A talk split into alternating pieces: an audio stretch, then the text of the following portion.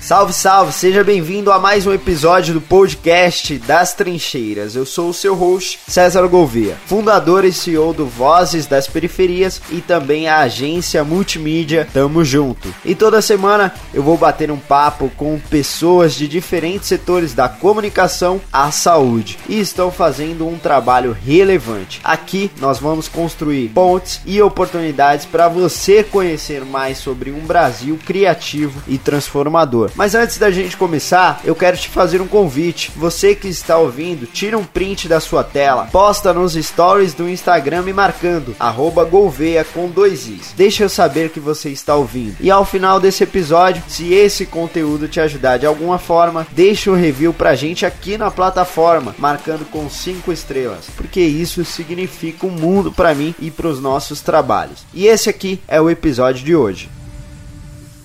Fala galera, mais um episódio aqui do podcast das Trincheiras. Hoje eu recebo a Kelly Batista. Kelly, é Kelly Batista ou Batista? Não, tem um P, mas o pessoal fala Baptista, mas Batista também tá tudo valendo. É coisa de brasileiro metido a, a estrangeiro.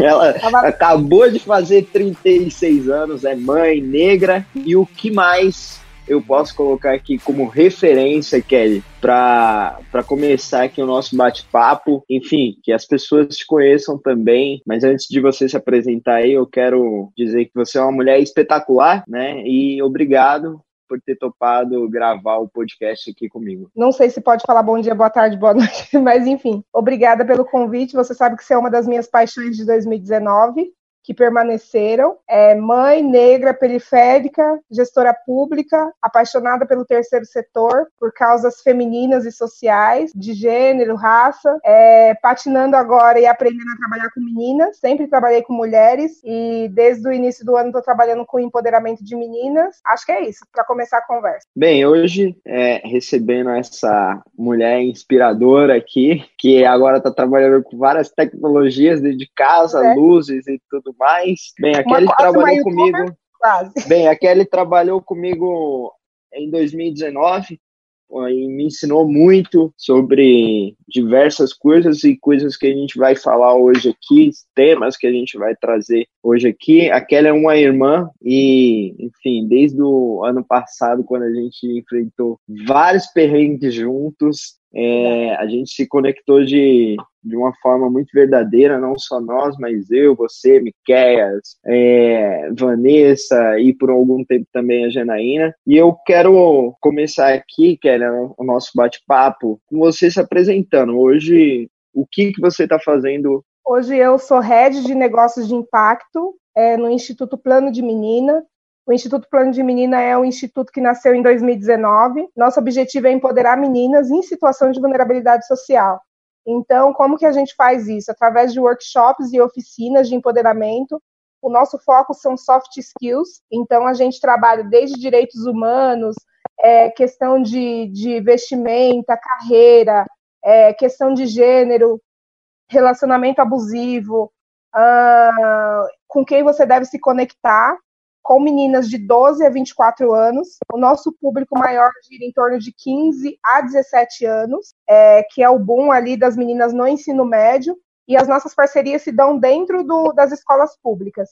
Então, dentro de São Paulo, a gente atende cerca de 10 territórios, é, a maioria localizado no, na região da Zona Sul, é, não é segredo que a Zona Sul é o celeiro de projetos, né? Então, a maioria das escolas que nos procuram estão dentro da Zona Sul, e aí a gente tem alguns polos fora de São Paulo.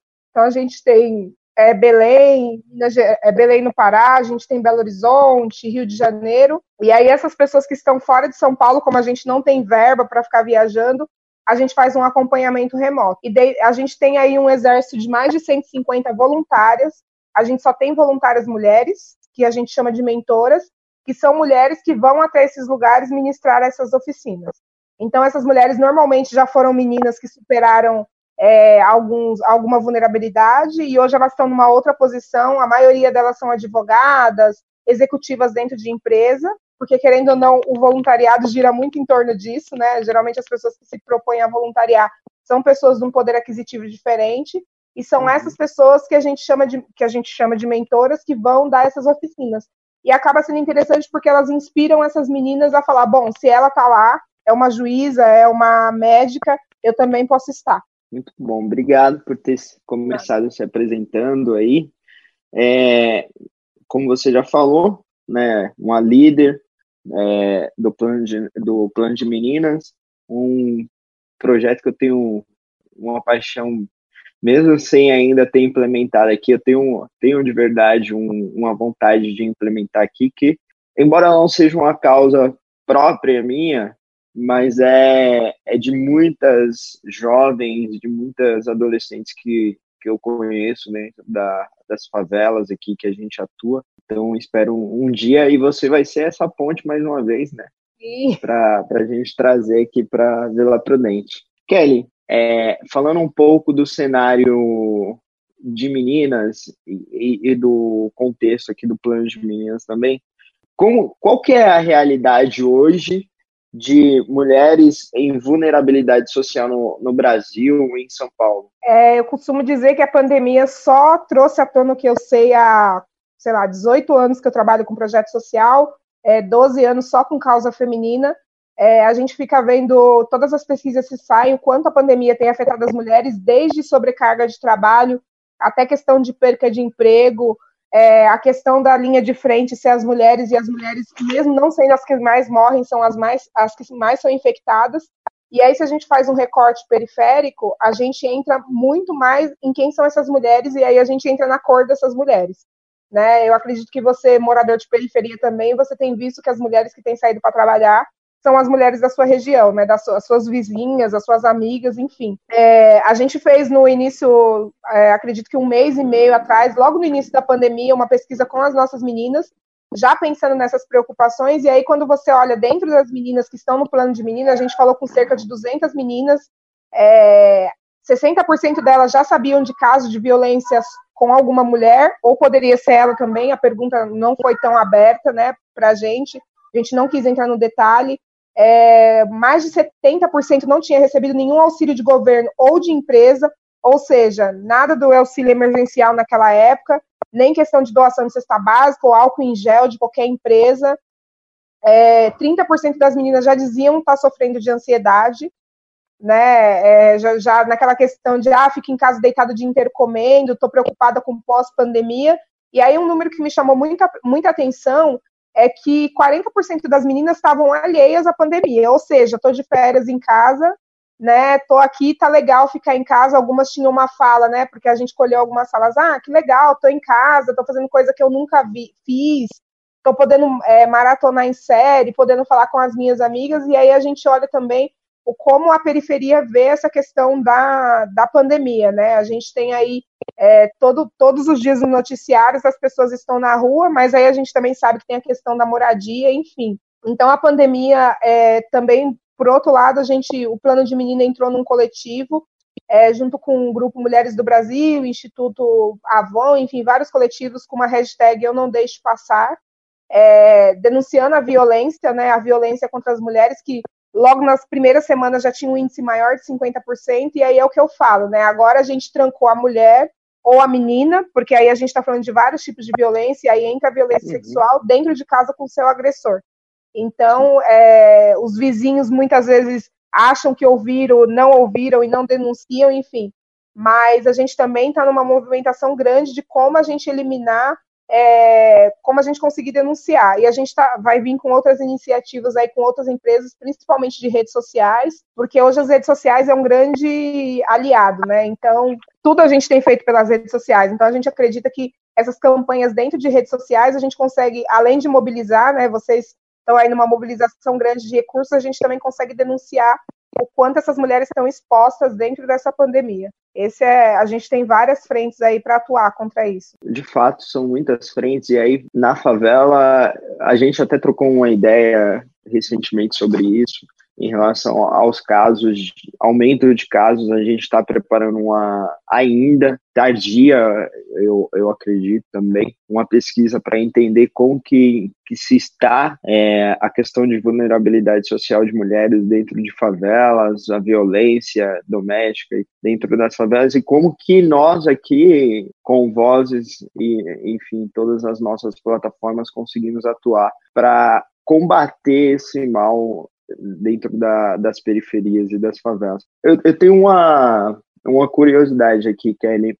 Para você, como, enfim, uma pessoa tão próxima dessa realidade, negra, mulher, veio da periferia, continua na periferia também, é, como que é para você traba trabalhar dentro de uma causa tão próxima assim da sua da sua pessoa, da sua realidade? É muito difícil e ao mesmo tempo eu, eu me vejo como é, um, um ponto de referência, né? Porque eu, eu, eu trabalho numa causa e eu tô dentro, querendo ou não, eu vivo nesse cenário, né? Nesse, nessas comunidades, enfim. Então, querendo ou não, eu acredito que é muito mais fácil uma pessoa chegar para mim e, e, e, falar o que está acontecendo, por me ter como referência, por eu ser muito próxima, tanto no estereótipo físico, quanto na fala, quanto quando ela sabe onde eu moro, e o que eu gosto e onde eu frequento, que é os mesmos lugares que ela, do que uma pessoa que, enfim, esteja num outro lugar de privilégio. Eu me considero, claro que privilegiada, porque mesmo dentro da periferia, eu tenho uma condição de vida que a maioria das amigas que eu tenho não tem, eu, eu, eu tenho coisas que a maioria não tem, mas morar aqui também é uma opção de vida. Eu não me vejo fora da periferia, porque eu entendo que para você estar tá, tá dentro de um trabalho social, é, ou você tem que ter saído e ter vivido muito bem isso e querer voltar para ajudar, ou você tem que continuar dentro.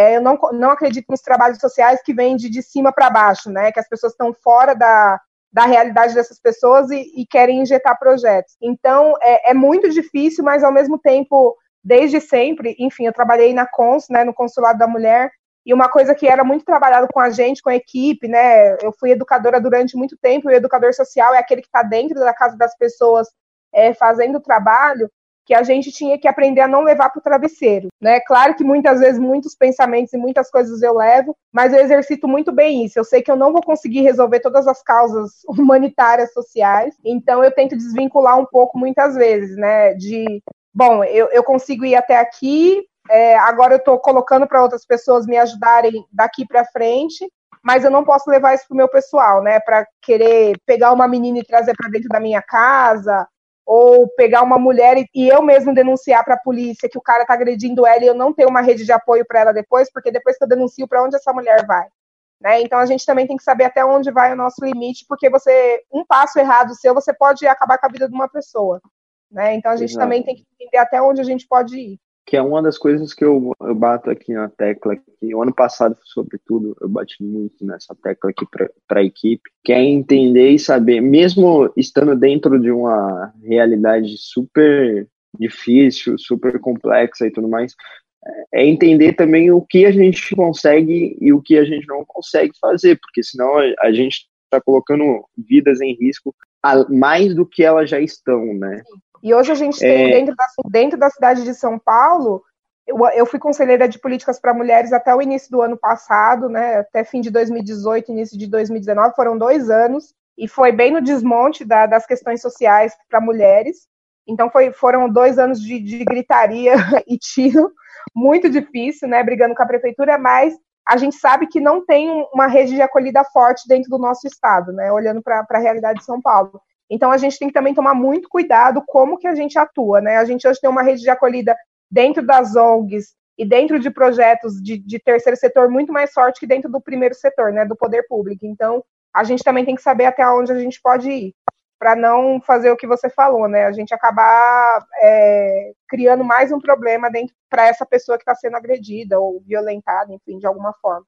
Isso em todos os sentidos, não só na, na no, no caso aqui de violência contra a mulher, violência doméstica, né? Mas em todos os sentidos. A gente, o ano passado, lutou muito com, com um caso de drogas, uhum. uso de drogas, enfim. Então, tem várias questões aí que, que eu tomo para a gente aqui também.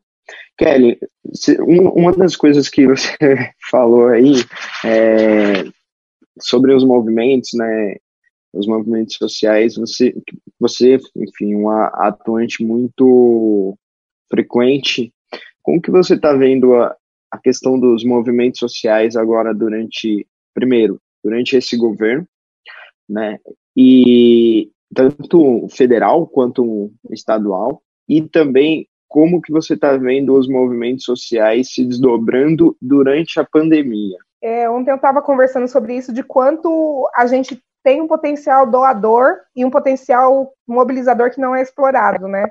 É, eu acho que no mês de março, entre o primeiro mês da pandemia, a quantidade de mobilização de doação do Brasil foi maior do que nos últimos cinco anos.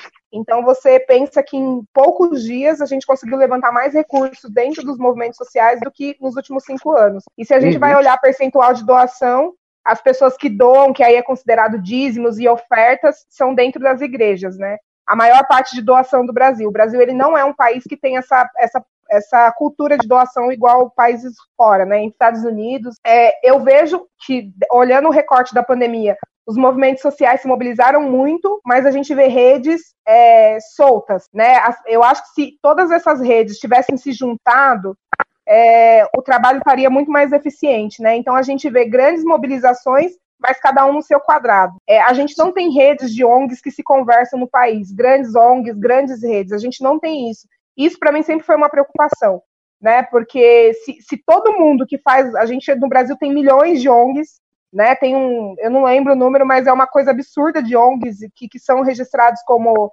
é, como associação, Sim. ONGs, enfim, mas essas pessoas não se conversam. Então, talvez a pessoa está do seu lado fazendo arrecadação e você não conhece ela. E se você e ela estivessem fazendo arrecadação juntos, ia estar tá muito. É, a gente fala que juntos a gente é mais forte, né? Desde 2016 já existe um desmonte da, das questões públicas sociais, né? Desde a da troca de governo em 2016. Então eu vi no interior do país, no sertão da Bahia, é, as associações perdendo todo, todo tudo que é, recebiam de governo e fechando porque na Consa a gente trabalhava com associações que beneficiavam mulheres no interior, e aí eu estou falando de mulheres que colhem, é, que plantam, colhem, é, extraem a matéria-prima e vendem a matéria-prima. E aí essas cooperativas, ONGs recebiam dinheiros de governo que, de uma hora para outra, foi tudo acabado, né, a partir de 2016. E aí a gente via esses educadores, essas pessoas que mobilizavam essas mulheres, não tendo nem dinheiro para o transporte, né? E aí as pessoas foram obrigadas a ir trabalhar em outras coisas.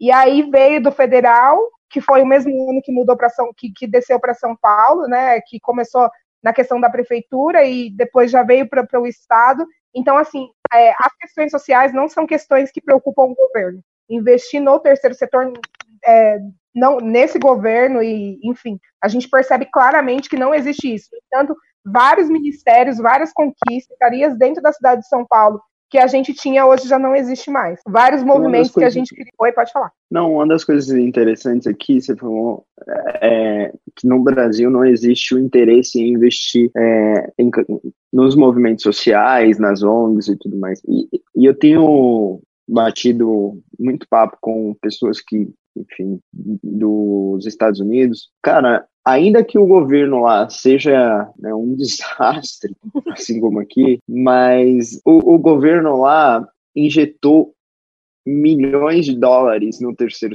no que seria o terceiro setor, uhum. né, para ele. Tá mudando muitas coisas também no, nos Estados Unidos por conta do, do, desse investimento do governo federal. E aqui existe um, não sei nem como explicar, porque boa parte das ajudas que tem chegado nas pessoas, nas periferias, seja de periferias, Nordeste, enfim, qualquer outro outro lugar ou tem sido chegado por líderes sociais, movimentos sociais. E é surreal como, a, como o governo não. Essas pessoas que hoje não receberam o auxílio emergencial, não é porque elas só não existiam para o governo.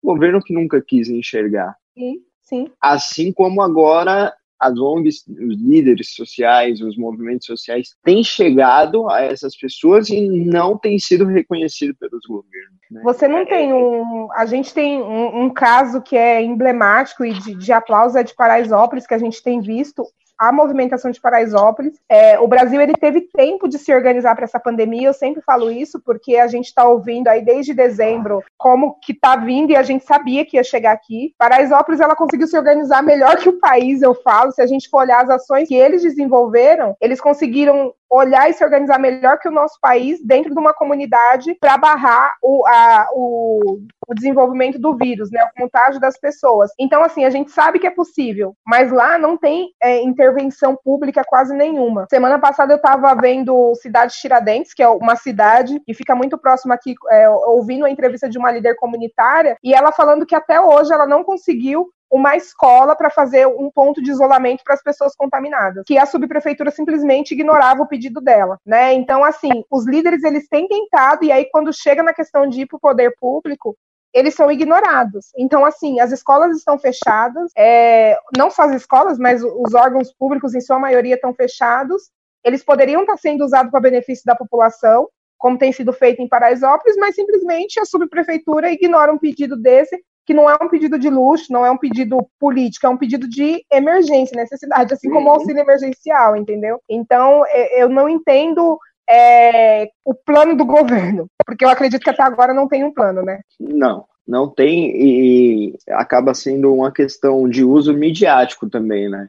Porque, obviamente, Paraisópolis está dentro de uma região que tem grande parte dos casos de coronavírus aqui em São Paulo, mas tem um, um uso exponencial de, da mídia, Sim. sobretudo do, da, dos órgãos né, públicos, nesse sentido de, ah, pô, não que só os líderes sociais dentro de Paraisópolis estão se organizando, mas boa parte dessa organização é por conta dos líderes. Sim. E da injeção de saco, recentemente mesmo teve uma, uma, um protesto que várias pessoas vieram me mandar e falam, pô, os caras têm muito mais organização que, que o próprio governo, que as pessoas relacionadas ao governo, distanciamento. Sim, Nossa, máscara, super, viseira, super é. organizado. Mas é isso, é o medo, né? Eu acho que o medo o medo que tomou conta das comunidades, né, dos líderes, mais do que dos moradores, fez com que tivessem ideias inovadoras, né, das pessoas é, se reinventarem em poucos dias, né, porque a gente não teve muito tempo para barrar o vírus, né, porque Sim. você sabe que pode ser já está existindo, mas é, o, você pode perder uma comunidade inteira com esse vírus. Falta de políticas públicas. Então, ninguém quer isso, né? Então é muito mais fácil você se mobilizar mais rápido que o governo. Porque a gente está em. Semana, acho que, sei lá. Pode, pode falar. A gente está em 75 dias de, de vírus aí e não teve nada até agora para se mobilizar. Não. Essa semana mesmo a gente teve uma. Uma das reportagens do Manuel Soares era, era relacionada a, a esse número, né? Que quase o número de infectados no Brasil era quase a população inteira do Heliópolis, Sim. que inclusive tem, tem feito uma, uma mobilização gigantesca ali por meio da, da CUFA no Heliópolis, enfim. Vamos avançar aqui um pouco mais aqui, Kelly. É, é, enfim, são muitos temas. Em relação a, aos movimentos negros, né, de pessoas negras, como que você tem visto as articulações? Porque, de fato, os movimentos acabam arrecadando, mas isso acontece que fica muitas vezes nos movimentos liderados por pessoas brancas. Sim. Como que você tem visto a, as articulações dos movimentos negros, enfim, chegado a ajuda, tem chegado ajuda, não tem? Eu tenho visto alguns movimentos de pessoas que eu conheço que são negras, é, sendo canal mais de denúncia do que tem acontecido nas periferias, uhum. é, de, de, de, denunciar, de falar como tem sido. É, mesmo eu não sei que tipo de racismo a gente classificaria o racismo dentro do terceiro setor para os movimentos negros, mas é, são poucas as instituições lideradas por negros, né? Tem a sua que eu vejo que você tem recebido muito, muita doação, a doaram, mas também vocês estão dentro de uma rede, né? Que, que facilita também é, a mídia de vocês, mas é, ainda assim a gente não vê tanta doação chegando para esses movimentos negros. Eu acompanho um movimento de uma menina que é mulheres mulheres periféricas de favela, alguma coisa assim pelo LinkedIn, e, e o quanto ela pede todos os dias é, doações para essas mulheres que estão dentro de periferias, né? E quando você vê uma pessoa, um influencer ou uma influencer que geralmente pede para uma ONG que é liderada por uma pessoa branca, a doação chega na mesma hora, né? A gente tem aí os modelos das lives que tem acontecido, que quando você coloca lá, geralmente os líderes são pessoas. E aí eu acho que, que é, é super válido isso, né? Você tá num lugar de privilégio e você saber usar a sua imagem para isso, mas a gente vê o quanto é mais difícil é, as doações chegarem para os movimentos negros. É, eu acompanho um pouco o Renê, que é seu amigo pessoal lá no, no Rio, né? Vi, vejo também a grande organização que o Renê tem, porém o Renê já é uma pessoa mais conhecida na mídia antes da pandemia. Então, muito é muito. E também tem alguns globais do lado dele, enfim, tem toda essa, essa, essa organização anterior. Mas as pessoas que surgem sozinhas é muito mais difícil, né? Eu recebo pedidos pedido de pessoas, ah, como que eu faço para conseguir cesta básica, né? De amigos meus que têm movimentos nas periferias. A gente vai, encaminha, conversa com a empresa, mas as empresas também querem o volume e querem o marketing quando doam. Então, se eu vou doar 200 cestas básicas ou 300, onde que eu vou aparecer? E aí, talvez no movimento do Amigos do Bairro, ou no movimento do Quilombo, eu não vou aparecer, né? Então, também tem muito isso. Querendo ou não, nem to...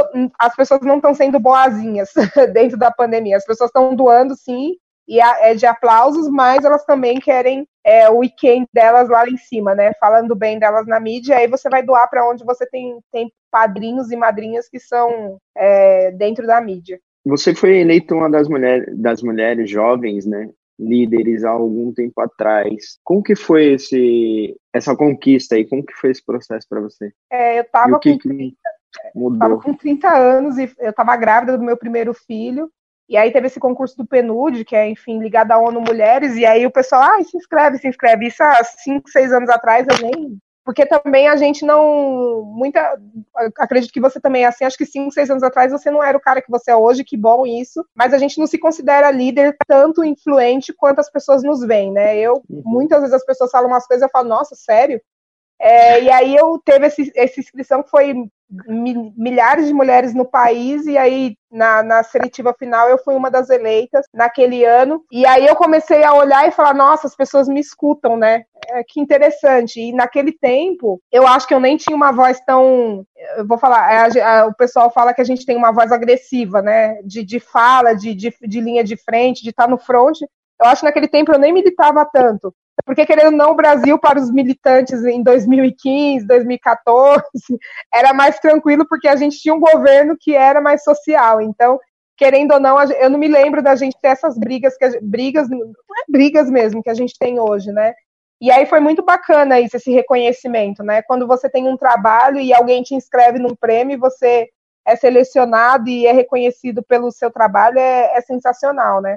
E isso dá fôlego, todas as vezes que isso acontece, isso dá um grande fôlego para a gente saber que a gente está no lugar certo e fazendo a coisa certa. Sim, e aí falando de fôlego, Kelly, tem um, uma das coisas aqui que a gente vivenciou ano passado, que é o impacto real, a transformacional da, na vida das pessoas. Primeiro, quando você recebe um prêmio, você vê o impacto na sua vida, né? Não que isso seja a, o combustível, acho que o combustível está mais né, a gente vê na vida das outras pessoas do que na, na nossa própria.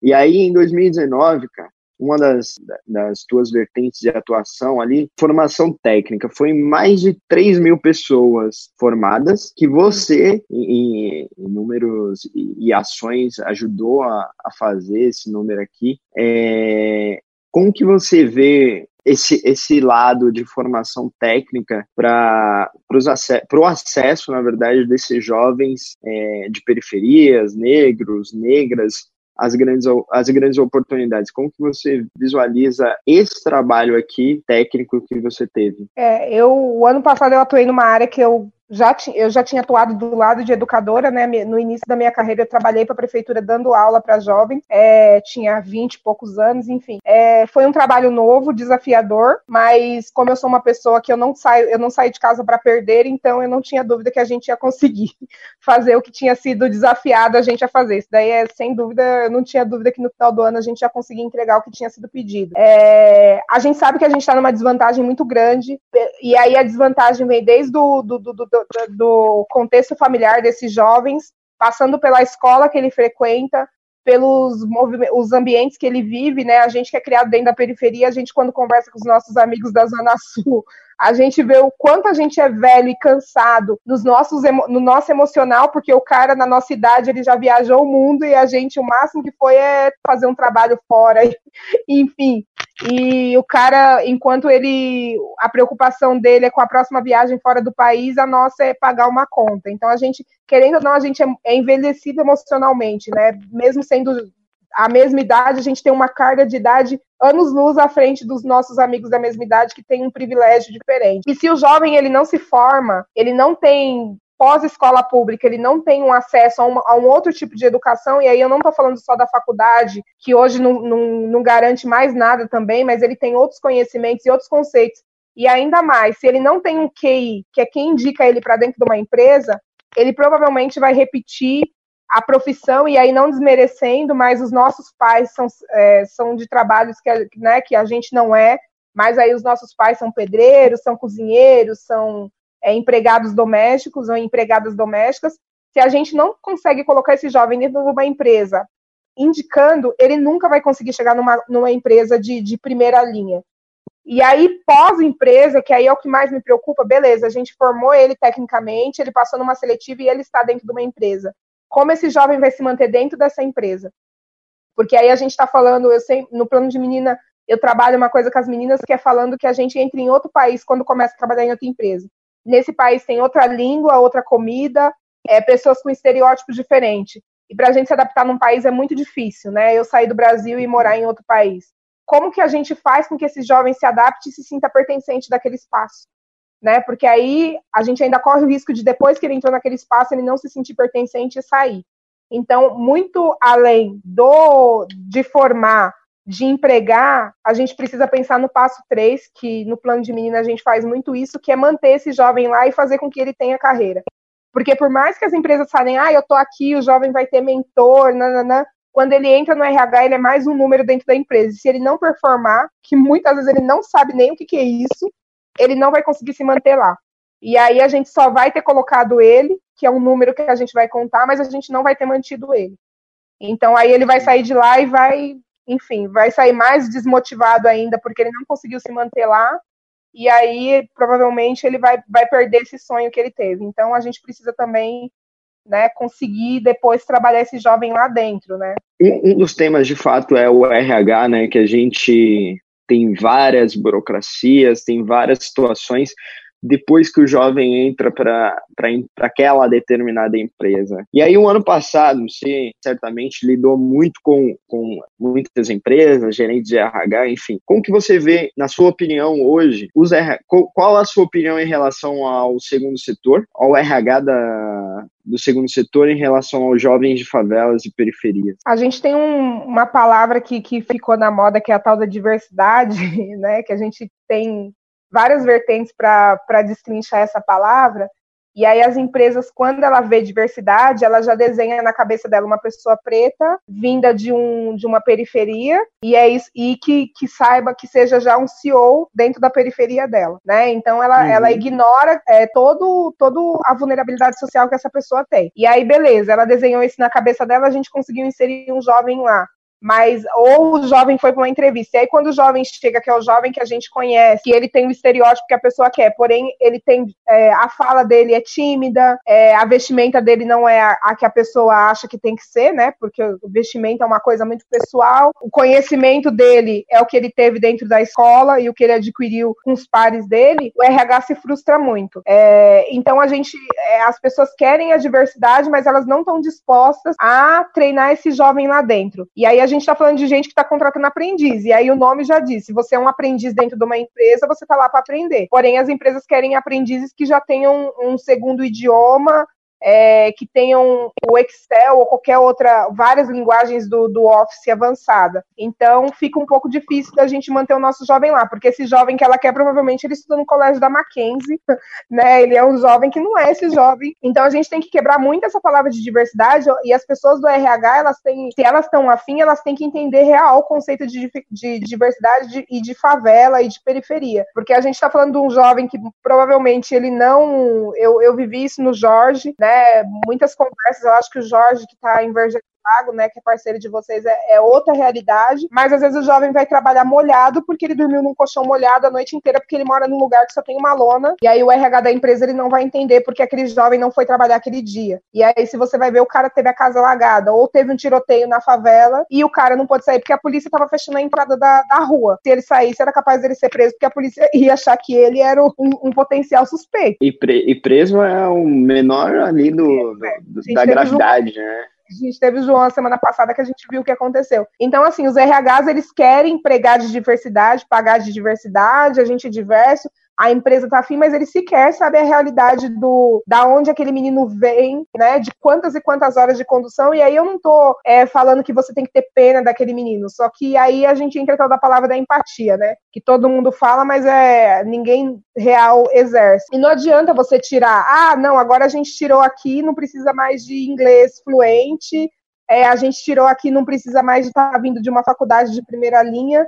Isso não basta, gente. Infelizmente, não basta. A gente está falando de uma população que é excluída e que o máximo que o menino conseguiu fazer é o ensino médio dele à noite, porque de dia ele trabalhava num serviço puxado e aí à noite ele ia para a escola provavelmente dormindo, que era o meu caso. Eu ia para a escola, né, tipo, eu não sei o que aprendi do primeiro ao terceiro ano, porque eu ia para a escola, tipo, com muito sono. E quando dava não ir, era melhor ainda, né? E quando não ia embora nas últimas aulas para dormir, porque no outro dia você tinha que acordar 4 horas da manhã. Então, as empresas é, esperam um jovem periférico que ele seja uma exceção, César Gouveia da vida aí, que ele seja uma exceção à regra, mas a gente sabe que é muito difícil, né? Isso, e, e você colocar isso dentro da cabeça de uma pessoa que tá no RH, porra, é, é super complicado. Mais e, próximo quando... que essa pessoa tem de favela é o tour que ela fez e conheceu e foi entregar alguma comida em algum lugar. E aí ela acha que ali ela é um expert em periferia porque ela já entrou numa periferia. Mas isso é só um pontinho no i, né? Levando em consideração todos os projetos que você participou, teve um aqui que a gente não falou especificamente, mas é o Consulado da Mulher, que é um, um dos projetos. Acho que todos os projetos que você passou são muito, muito bacana. Mas o Consulado da Mulher é um que você, pô, atuou quase 11, 11 anos, 11 né? Anos, saí de lá 11 anos depois. Quer dizer, então... saí, mas ainda, ainda convivo e tô... é a minha causa.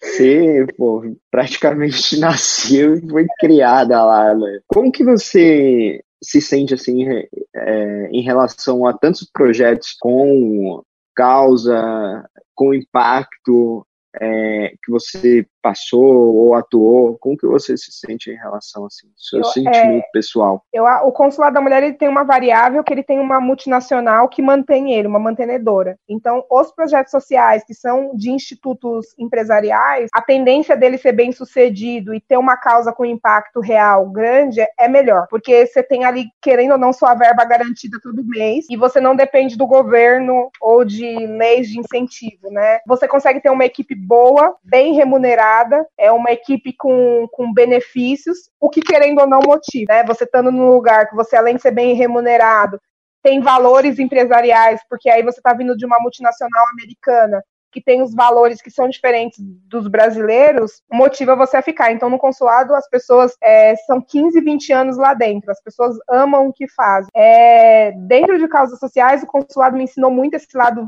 feminista, e porque quando eu entrei, eu era uma menina, né? Tinha acho que 23, 22 anos. É, então, toda essa coisa de movimento social feminista, de gênero, de empoderamento, desde sempre foi uma as palavras-chave dentro do consulado e eu pude transitar dentro da casa de mulheres em quase todo o país. Né? Então, a mulher que mora em São Paulo é diferente da mulher que está lá no sertão da Bahia, que é diferente da mulher que está lá na, na zona da Mata Mineira, enfim.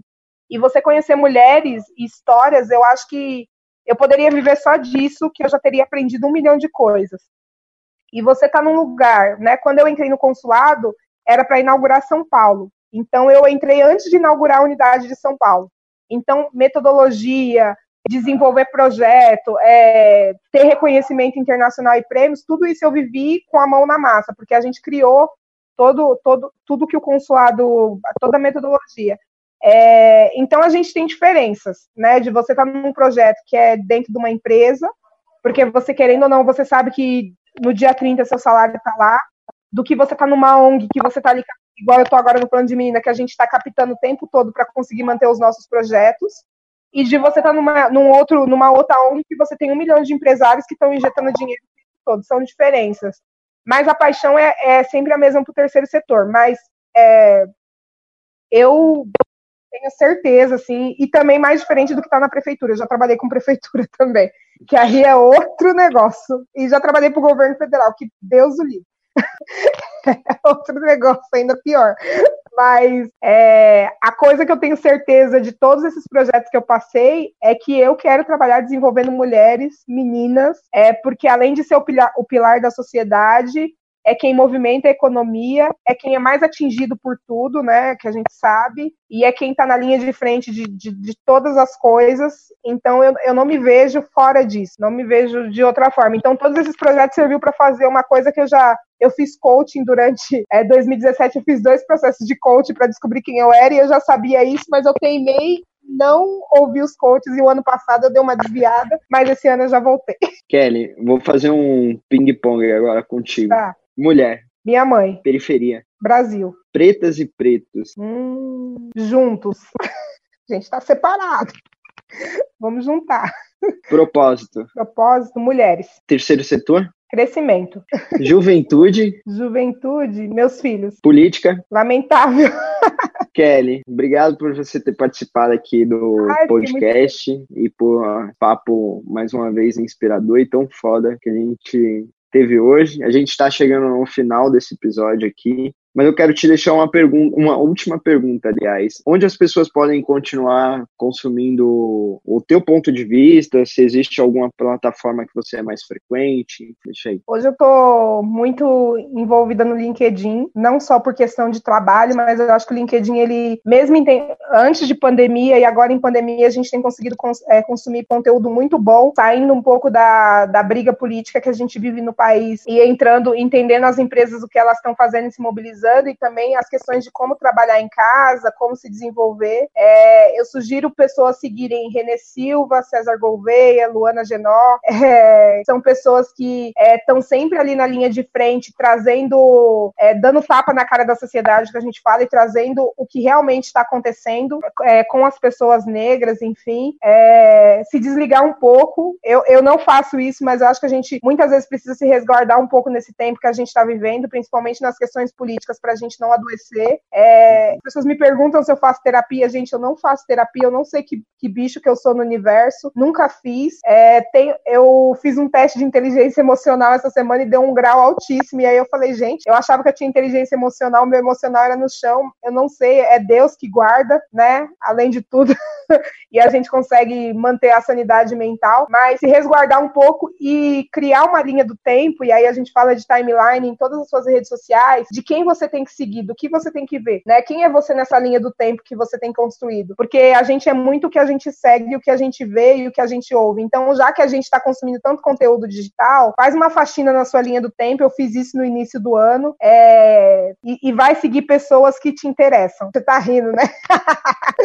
vai seguir o que realmente te interessa e vai criar o seu propósito de vida, porque senão a gente vai enlouquecer nesse mundão aí. E ficar louco não é o nosso objetivo. Nosso objetivo é mudar o mundo. Depois me manda esse teste emocional, quero fazer também. Obrigado. A gente Obrigada chegou a aqui ao fim desse episódio. Se você que está ouvindo isso aqui, seja em qualquer uma das plataformas digitais, Deezer, Spotify, Apple, YouTube, é, onde quer que seja, tira um print da sua tela, me marca, marca a Kelly também. Eu sou arroba Gouveia, Kelly. Eu, Kelly Batista. Kelly Batista. É, eu, Kelly Batista. Não, não esquece do P ali, P mudo, arroba Gouveia com dois Is. Vai ser um prazer saber que você está curtindo e aprendendo aqui com as pessoas que a gente está trazendo. E é isso, a gente se vê no próximo episódio do podcast das Trincheiras. E esse foi mais um episódio do podcast das Trincheiras. E eu deixo aqui o meu muito obrigado por você ter passado esse tempo com a gente. Espero que tenha sido de valor para você e quero te fazer um pedido. Não se esquece de tirar um print da sua tela e postar lá nos stories do Instagram me marcando @golveia com dois i's. E deixa aquele review aqui maroto na sua plataforma preferida com cinco estrelas. Vamos fazer desse podcast aqui top 10 do Valeu, gente. É isso aí. Até a semana que vem.